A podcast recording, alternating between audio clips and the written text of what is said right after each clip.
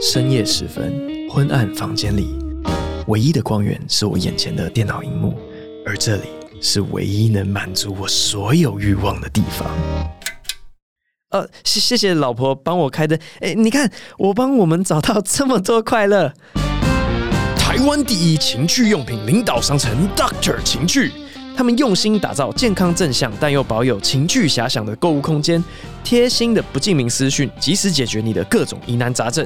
商品保证都是原厂正货，高品质，怎么买都安心。Doctor 情趣坚持让你放心享受每一次高潮。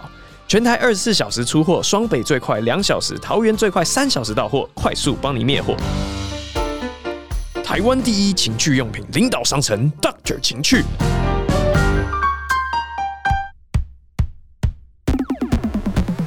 Hello，各位听众，大家好，欢迎收听最新一集的博音。先跟大家闲聊一下，这个想必是大家都非常关心的一个新闻啊。世界西洋棋协会呢，最近进了一个选手，没有人关心是吗？等一下，等一下，我绝对可以讲到你们关心，好不好？好，这个世界西洋棋联合会或是西洋棋总会呢，他最近进了一个选手，叫做 Sergey Karyakin，然后他是一个代表。俄国的选手，他为什么被禁呢？原因就是因为他在推特上面发表很多挺俄的言论，然后他就被禁止。他这个人现在世界排名是十八，所以是非常厉害的一个骑士。他就因为他的政治立场没有办法参赛，这样让我想到前几个礼拜我们有讨论到说，应不应该因为一个人的私德，然后就对他的艺术作品改变评价或什么的。那个时候我就说啊，不应该什么之类的。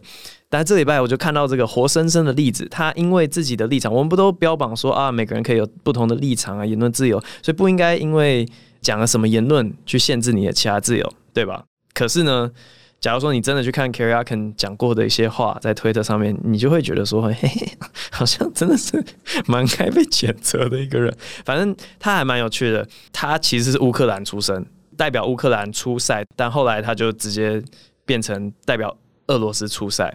所以显然他就是比较挺俄，然后很好像是普丁的一个大粉丝这样子。这次的这个制裁呢，挺象棋协会的人比较多一点点。然后我就发现说，哦，好像跟我前几个礼拜的的结论有点不一样。因为我那时候是说应该是分开的，分别为胜。可是当你看到一个真的实际的例子，跟你在那边抽象想象的时候，又会觉得情感上面有点不一样。对于这件事情，我自己的看法呢？哎、真的遇到的时候就会改变一下想法。我就觉得说他真的该被受到一点制裁，但啊，蛮妙的，不知道怎样。然后因为这个刚好讲到乌二的事情，我就直接切入到今天的主题。我今天想要跟各位分享一大堆被我三重标准这个演讲删掉的内容。那你可能如果之前在其他县市或是三重标准的礼拜五晚场。可能我都还是有继续讲这些东西，但最后我觉得应该是不会被剪进去的内容，因为三重标准这个演讲从头到尾都在讨论双重标准的事情，然后我里面就觉得有两题特别特别难处理，但是这两题又非常非常的有趣，而且我甚至觉得是重要的。第一个是种族上面的双重标准，然后我原本想要写一段跟乌俄战争有关的内容。只是说，因为我那时候想说，哇塞，要是我可以在乌俄战争爆发的时候，我就直接写超级精彩的。别人就觉得说，哇，他又这么早开玩笑，但是又讲得很有道理，这个绝对是会有历史流传啊，这个历史地位就有我的位置。但后来就发现说，我好像还是办不到，就是那个真的会变得太太 hardcore。我记得有一次我在二三讲，然后效果还不错，但除了那次之外的效果都蛮凄惨的。我直接跟大家讲我那时候的切入角度好了，因为我觉得在乌俄战争这件事情上面，其实就看得出来蛮严重的种族双标。好比说，我第一个很惊讶的就是，西方媒体很常把这个东西描述成是第二次世界大战之后最大的欧洲国家冲突，然后我就会一个大问号在头上说：呵呵，乌克兰跟俄罗斯什么时候是欧洲国家了？然后我就想到以前在法国留学的时候，听我同学讲的一些故事，法国同学他们就会说，每一年有一个歌唱的比赛节目，叫做 Eurovision。只有欧洲国家可以参加，反正欧洲国家各个地方唱歌很厉害的人会去比，但是呢，俄罗斯也会去比。然后我的欧洲朋友他们就会说，每年俄罗斯参加，欧洲人其实都是有点斜眼，说你哪是欧洲，快滚啊！可是反正就是我不知道基于什么原因，俄罗斯一直可以参加 Eurovision。这一阵子也有一堆就是什么加入欧盟、欧元这种类型的讨论嘛，然后再发现说。哎，以前国中的时候不是学地理，土耳其以东全部就是亚洲吗？但后来发现，根本这个几州的这个分别呢，根本就不是看地理，它是一个政治的分野，或是种族的分野。你只要长得白白的，或是受西方国家喜欢的国家，我们就直接叫你欧洲了。然后那时候 Open Mic 讲的是说，要是哪一天 Blackpink 再红一点的话，说不定哪一天韩国也变成欧洲了。我后来就开始讲一些比较严重的事情，像是很多人会开始换乌克兰的国旗嘛，但是我就觉得说真的是差别待遇，因为俄罗斯它最近出征的国家又不是只有乌克兰一个，还包含了叙利亚，我就从来没有看过任何一个人换叙利亚的国旗在 Facebook，然后哦嗯挺叙利亚，我从来没看过，我现在就问你嘛，叙利亚国旗长什么样子？脑袋一片空白，你完全不知道长什么样子。可是乌克兰国旗哪两个颜色？哦，我知道，蓝色、红色，对吧？就是大家都知道。可是我就觉得，哎、这个有点差别对待。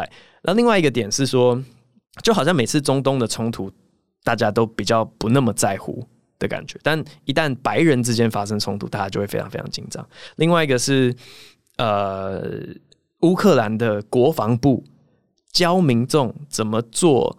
Molotov bomb，Molotov bomb 就是汽油弹，把一个毛巾塞进酒瓶里面，点火丢过去，而且图很好笑，图非常非常好笑，你们可以去查一下，一些媒体上面的图会教你说你要丢坦克车的哪一个位置，这样最有效，可以直接把 就是坦克车啊，或是运送物资的车子整个炸开，这样也不管说上面有多少人命。哎、欸、哎、等一下，怎么可以？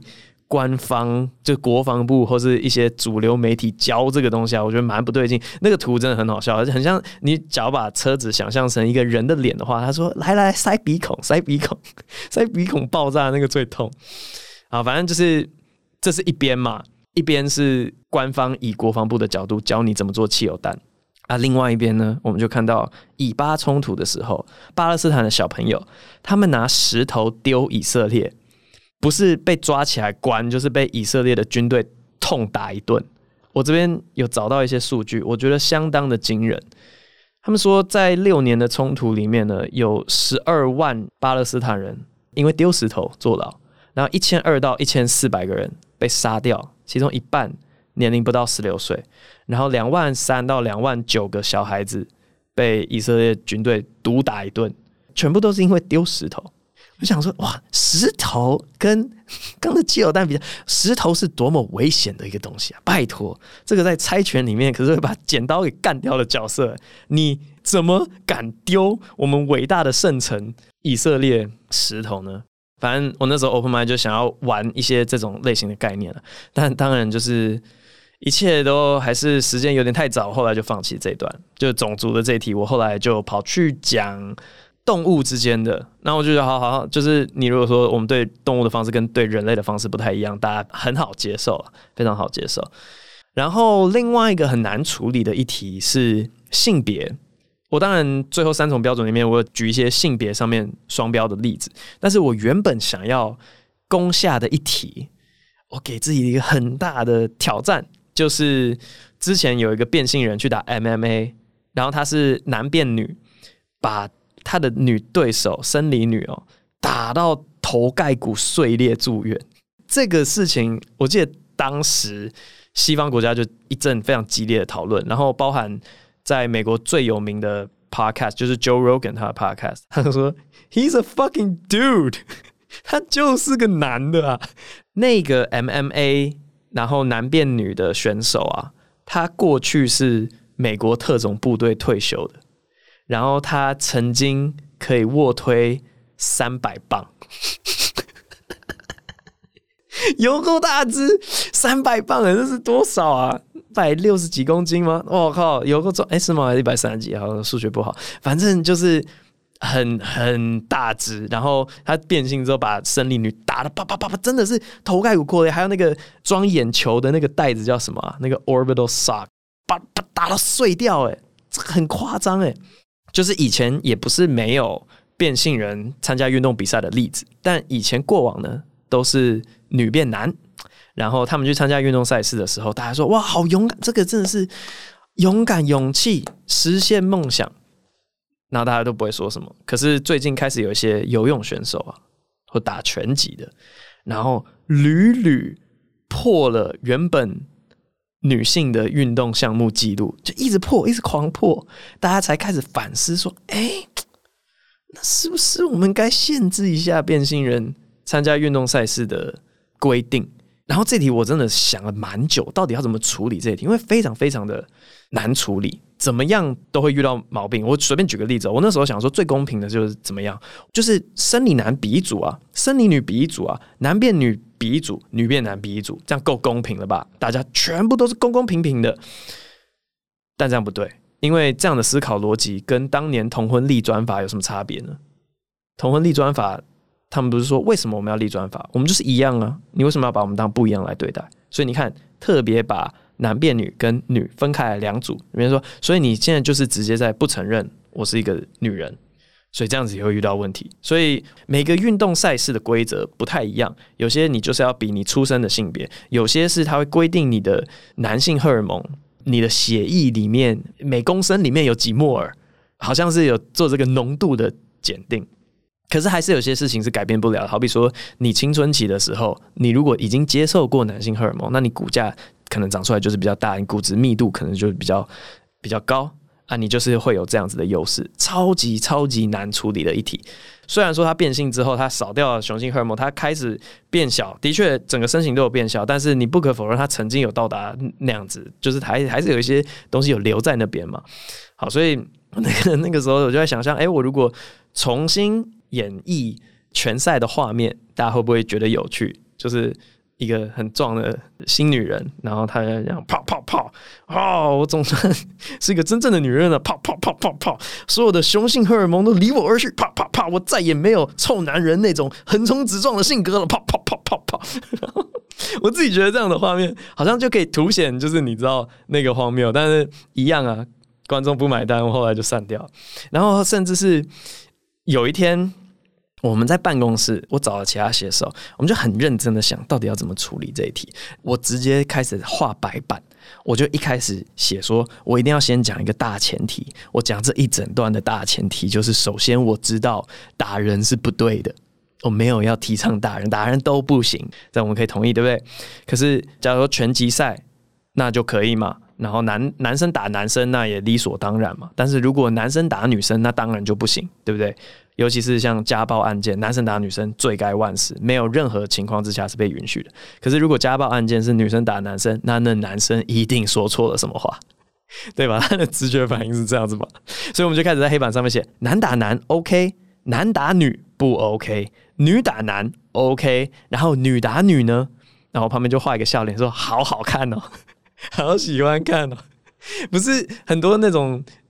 影集还什么，他们就会有女生在打架，然后就会很开心，说什么 “bitch fight”，然后大家冲过去看女生打架，就觉得哇塞，真好看，我也想看。我们后来就开始考虑各种情况，因为现在性别又变得更多元了嘛，所以原本是生理男，但后来变性成女的，男变女打男生，我们觉得是 OK 的，对吧？因为不管是男打男或是女打男，本来就 OK，所以男变女打男应该也是 OK。然后下一个项目就是男变女打女，他原本是男的，他变成女生，他可以打女生，不行，而且不好看，比女打女难看许多，不可以这样子。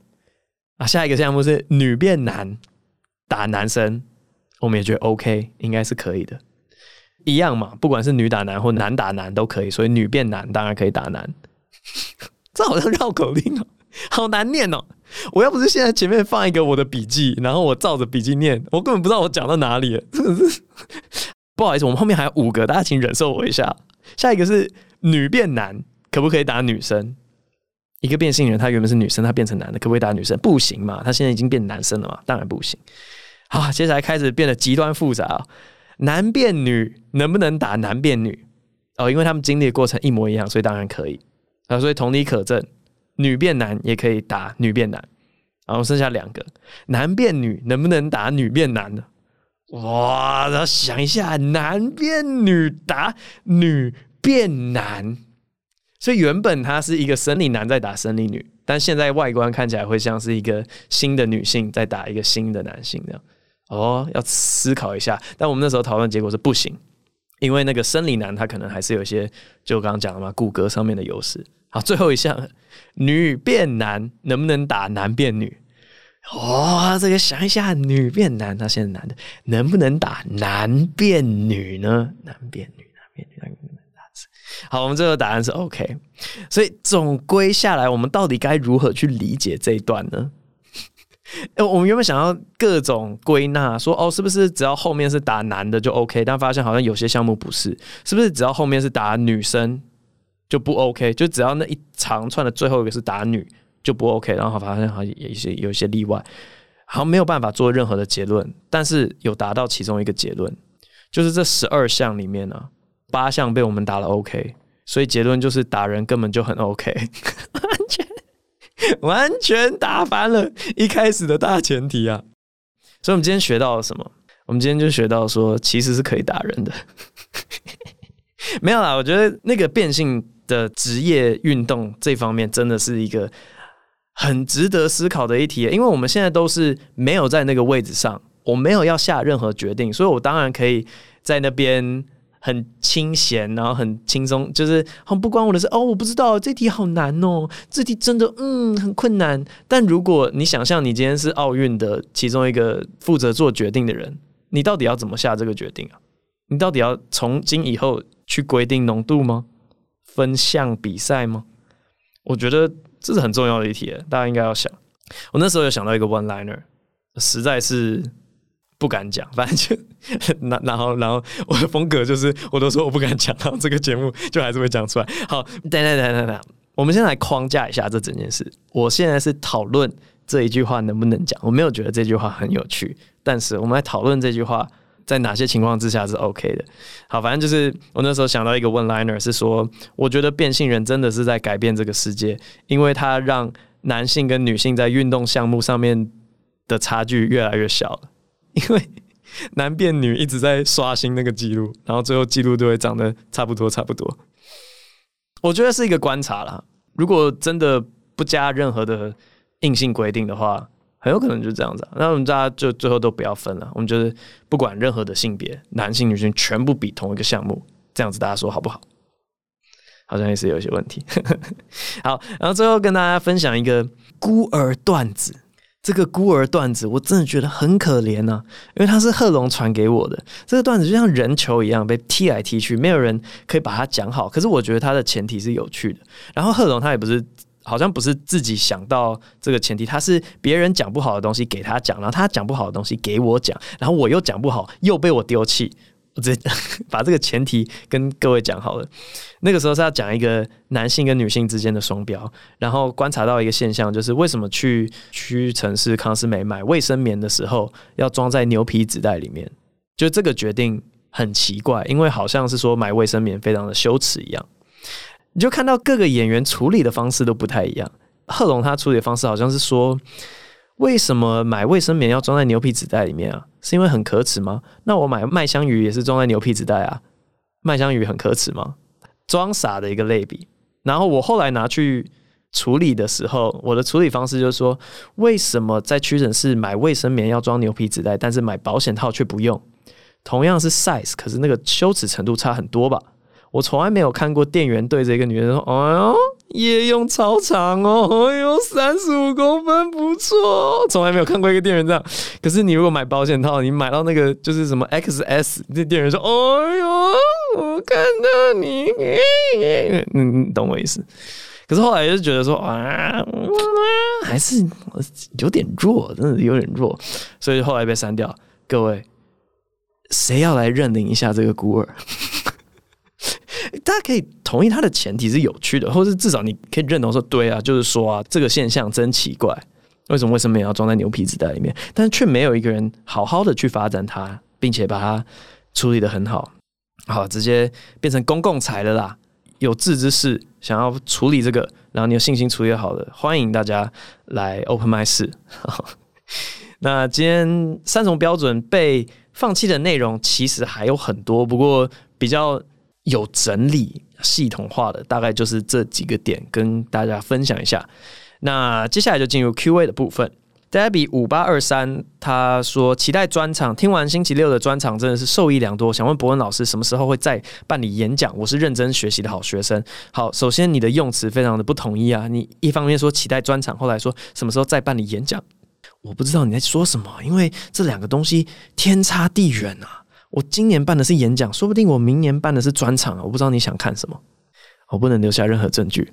女友爱搞失踪问：上礼拜特地从高雄跑去看 Open m i 果然现场感觉是很不一样。想问博恩有没有考虑来高雄办个专场啊？我当然会想，我每次去高雄表演，我都觉得高雄好热情哦，那个反应之大的，我不知道你们是饥饿了多久啊？是不是我们太少下去，然后让你们真的是一直苦苦等待，然后好不容易下去一次，每次都炸炸炸炸炸，给我的感觉是这样，所以我很喜欢在高雄表演的感受，很爽。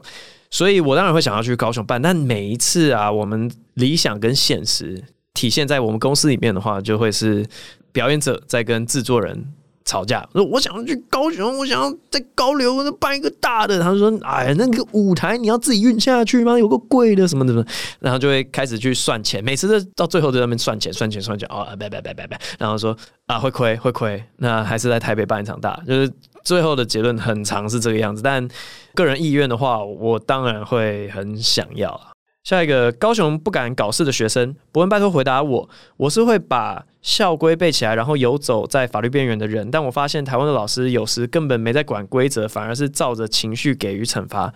举例来说，校规明文规定不理会教师通知三次，一次警告，结果一次就被送小过。请问博恩有遇过类似经验吗？哦，这个好好笑。我原本要吐槽你说，你根本没有游走在边缘，你就是明目张胆在犯规，但没有诶，因为你知道要收到三次才会有一次警告，好倒霉哦。我没有遇过这种经验，我从小到大没有被记过警告，没有被记过小过。还是你校规里面有没有说学生的申诉管道有哪些？说不定你可以打一个行政诉讼，这样或者抗告一下，因为他给你小过，你说根本没有按照规定，你毕竟没有被记过。警告你就直接小过嘛？好，你就先从学生时代开始体现公民精神，你要保障自己的权利。对，我觉得这种不管规则直接给惩罚是非常不对的。加油，我挺你。下一个 Gamer Rabbit 问说：“我是第八集上后第一个留言吗？”我不知道。一想问博文学生时期最喜欢的科目。二为什么杨过？不会左右互搏术。三遇到在在哪哪骂骂不分的文字会生气吗？四如果知道 Jim 会因为自己不觉得地狱梗下地狱，会跟他说吗？五年前在卡米尼第一次听矛盾第三运动定律后，就超喜欢你的，加油！哇，老粉丝了，以前居然是矛盾第三运动定律，我很怀念那档秀诶，因为我觉得那档秀里面的很多笑话都很适合当做三重标准里面的例子，因为。我后来想啊，双标这件事情跟矛盾其实差不远诶。然后四个问题哦，学生时期最喜欢什么科目？我超讨厌上学，我任何科目学科都不太喜欢。我喜欢都是那种术科，就是音乐、体育、美术比较没那么喜欢一点，可能就音乐跟体育吧。跟大家分享一下，以前音乐课啊，我记得高中的时候，我们教一个东西叫做泛音，然后老师说，如果期末表演。有人可以把这个东西练起来的话，直接学习成绩九十八分。我就直接不念书了，全部开始练泛音。泛音就是它在物理上有个定义啊，就是反正你发出一个基本的音之外，它会去共鸣其他的跟它某个频率有有倍数关系的音。这样，可是我这边指的泛音是说，中国西北那边有些族群他们会呼麦，然后呼麦的声音就是。你有没有听到？除了下面一个低的声音之外，上面还有一个口哨，你听到吗？还是只有我听得到？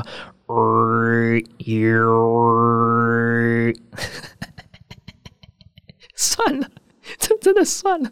反正我喜欢音乐课。OK，好，那第二个是为什么杨过不会左右互搏？说我完全不知道，我其实没有看多少金庸。我看金庸是因为高三的时候有人跟我讲说，你看金庸国文会变好，然后作文会变好，所以那时候为了国文加上一点点偷懒，我去看了《天龙八部》，但除了《天龙八部》之外都没看，所以杨过这个《神雕侠侣》我是不太。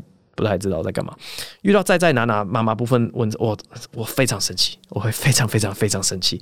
我觉得我在很多事情上面都是自由派，但唯独在语言上面，我是超级超级保守派。我不能接受任何的定义跟我过往的定义不一样，或是用错字、标点符号，我也看得非常难过。然后包含这次炎上啊，我们在上那个字幕，Oh my God，我们的字幕组的的的不分。哇塞！大家全部都分不清楚，好痛苦，真的好痛苦，真的会很痛苦。哎，我不应该这样的，对啊，就是我是语言保守派。然后 Jim 这个会不会下地狱？要不要跟大家讲？当然不说啊，我很希望他被烧死。Oh no！没有啦，当当然不会跟他讲，因为我认为他要学到教训才会成长。所以我这样其实是为他好，越多人骂他，他越会去精进自己的表演艺术。所以真的，他出越多事，或是下越多地狱，对他来长期发展来讲是是好的。下一个 VIP 两千八，没有很贵啦。三重标准课后复习，听完星期六下午博恩讲师的演讲，博恩老师寓教于乐，像补习班老师一样，真的好赞。想问博恩老师，很多父母在成为父母亲前都很排斥叠字，像是喝水水、吃饭饭、换布布，但成为父母后还是忍不住对自己的孩子用叠字。好奇博恩老师现在对儿子讲话也会叠字吗？我其实真的会减少，但我发现婴儿会听不懂。我最近有一个经验，就是我上礼拜，呃，我就跑去朋友家，带小朋友去，然后他们家的小孩现在两岁多，我试着用成人的语速，还有完全用字一模一样，像我现在正在录 podcast 这个语速跟两岁的小朋友讲话，他完全跟不上，他 完全跟不上。我就问他说：“哎、你上次来我们家的时候，我们玩那个游戏叫什么？我完全忘记了。”然后那个小朋友说。你说什么？我说上次我们不是有玩一个游戏吗？然后你一直说继续继续，我要继续玩。你那时候在吵的是什么？你讲太快，小朋友真的会跟不上。所以我后来发现说叠字有没有可能是一种透过重复来强化那个印象？因为他们真的就是跟不上，好像稍微体贴他们一点，不只是装可爱这件事而已。而最近。跟他们比较多的相处之后，会开始反思这件事情啊。但我自己跟儿子讲话，基本上我跟他蛮常讲英文的，因为我想说，反正我一直讲英文，他大概之后英文也会类似母语的那种概念。讲中文的时候，我就会比较常用叠字一点点，真的是一直重复，不不不不不对，我会跟他讲尿布，哎，不知道看心情。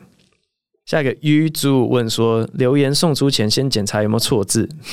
好宝宝，他说演讲结束后才想到当天 Q A 可以问的问题。这次演讲主题是龙 K 事件后才决定的。Oh my god，还是纯属偶然？挂号好想拿海报。其实我觉得是有一点点关联性的。那阵子当然大家就是骂什么双标，骂很多啊。我原本很想要帮龙龙讲话，然后就越来越思考，我就想说，OK，双标到底大家讨厌的是什么？然后开始越往越深的地方去想。其实啊，我后来跟我一个学长。他是念哲学系的，然后就真的讨论到好深的地方。因为原本这个演讲我的结束点是要结束在我们所有人类的伦理道德都嘛是在想办法理性化我们很很野性的情绪，就我们都是看到事情，然后有一个情绪，然后我们把那些情绪归纳变成说，哦，这个叫做伦理道德。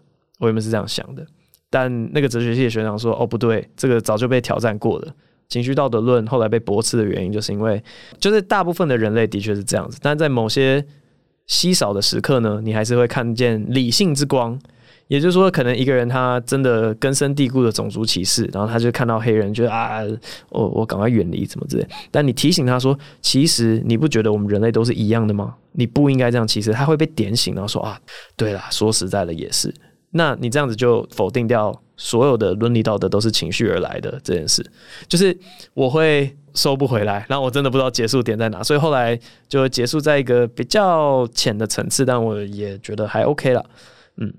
下一题，芝芝问说，问问题，想问伯恩，觉得国高中读私立学校还是公立学校有什么看法？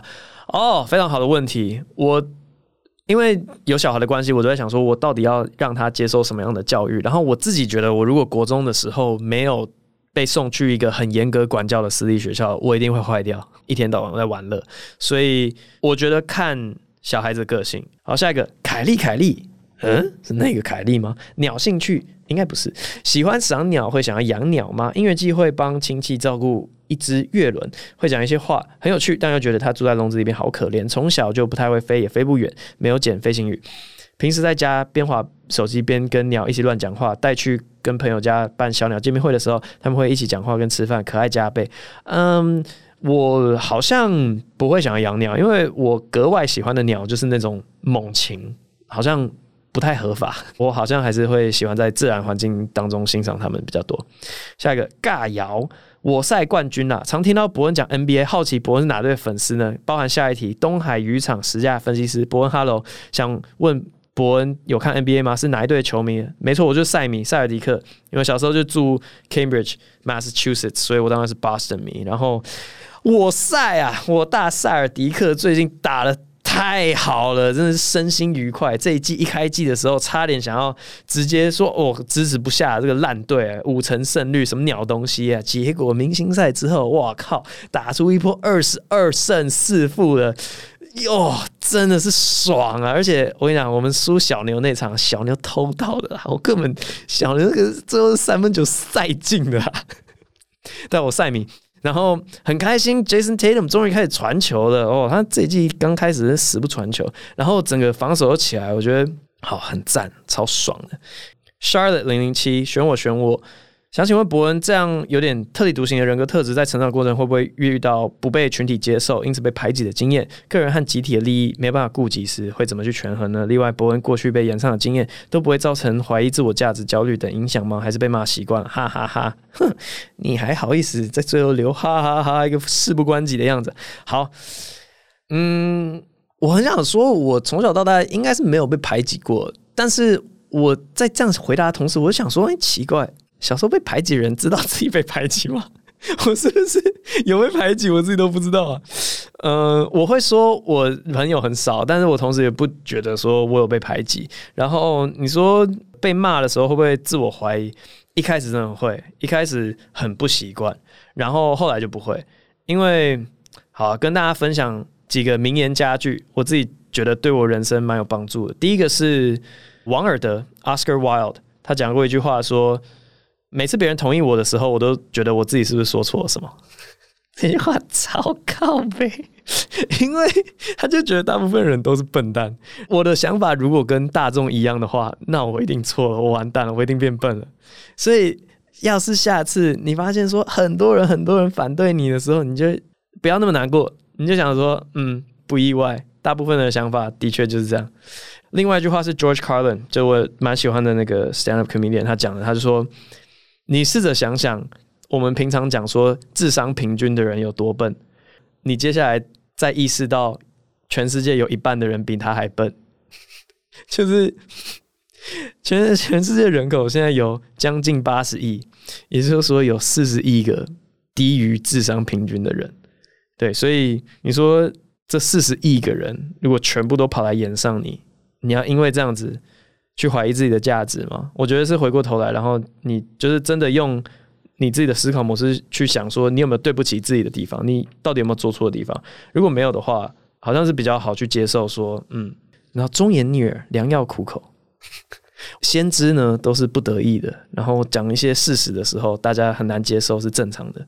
好，用到不爽的人问说，请问是在这边留言问问题吗？答对了，你找到了。请问第八集说国外跟伯恩很像的喜剧演员名字怎么拼嘞？哦，你说 Aziz and Sari 哦，A Z I Z A N S A R I，Aziz Ansari。下一个林普酸，完全乱念。伯恩的来宾有机会是伯恩太太吗？啊、哦，没机会，他不想要。小学 App 设计师都比你会。我问说 QA 选我拜托，我算蛮幽默，跟朋友之间都能自然的开玩笑，但面试或新朋友见面约会，一些人之间很生疏的场合很难大方展现这样的人格特质。曾经试过开点玩笑，但效果很糟。想问一伯恩有一个场合想要刻意展现幽默人格特质，却惨惨遭冷漠回应的经验吗？挂号非喜剧啊，可恶！有没有想到一个答案就没了？怎么化解这个尴尬？或者是该说我提前准备吗？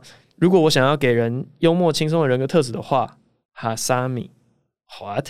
好，我其实私底下还蛮。不喜欢刻意搞笑，我觉得重点是在那个刻意，因为你要营造一个不被大家欣赏你的那个幽默点，你也无所谓的的那样子的气氛，你就永远不会尴尬。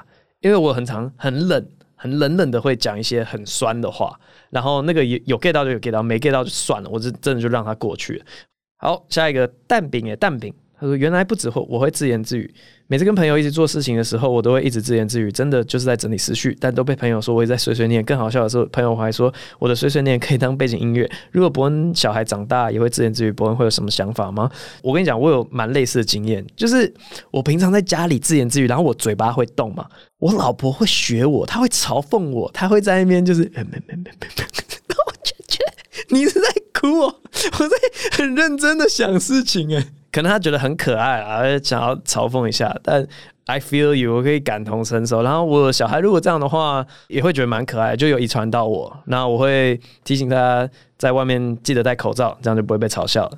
下一个准北美烟酒生，选我选我选我。伯恩，你当初准备 GRE，在半年就要丢申请了，读的心很累。当年你考多少呢？我总分三百三，Analytical Rating 好像是四点五还是五，我忘记了。我原本以为说那个哇，那个数学的部分谁不会满分啊？我想说，我根本念都不用念，我顶多去复习一下一些什么等腰三角形的那个等腰英文什么，怎么可能数学没有满分？结果哇靠，哇塞，我考一六七，然后我那个语文的一六三，所以哇靠，掉掉了三分。我原本期待是更高，但对啊，我就我一六一六三一六七四点五这样。下一个三只青蛙，优质节目五星吹捧。嗨，伯恩很喜欢你的节目，可以听到独到见解与看法，觉得超级棒。想问一个问题，请问你在留学的时候是怎么在国外？诶，大家好喜欢问这种留学啊、成绩相关的问题，大家很在乎这个。好，继续念。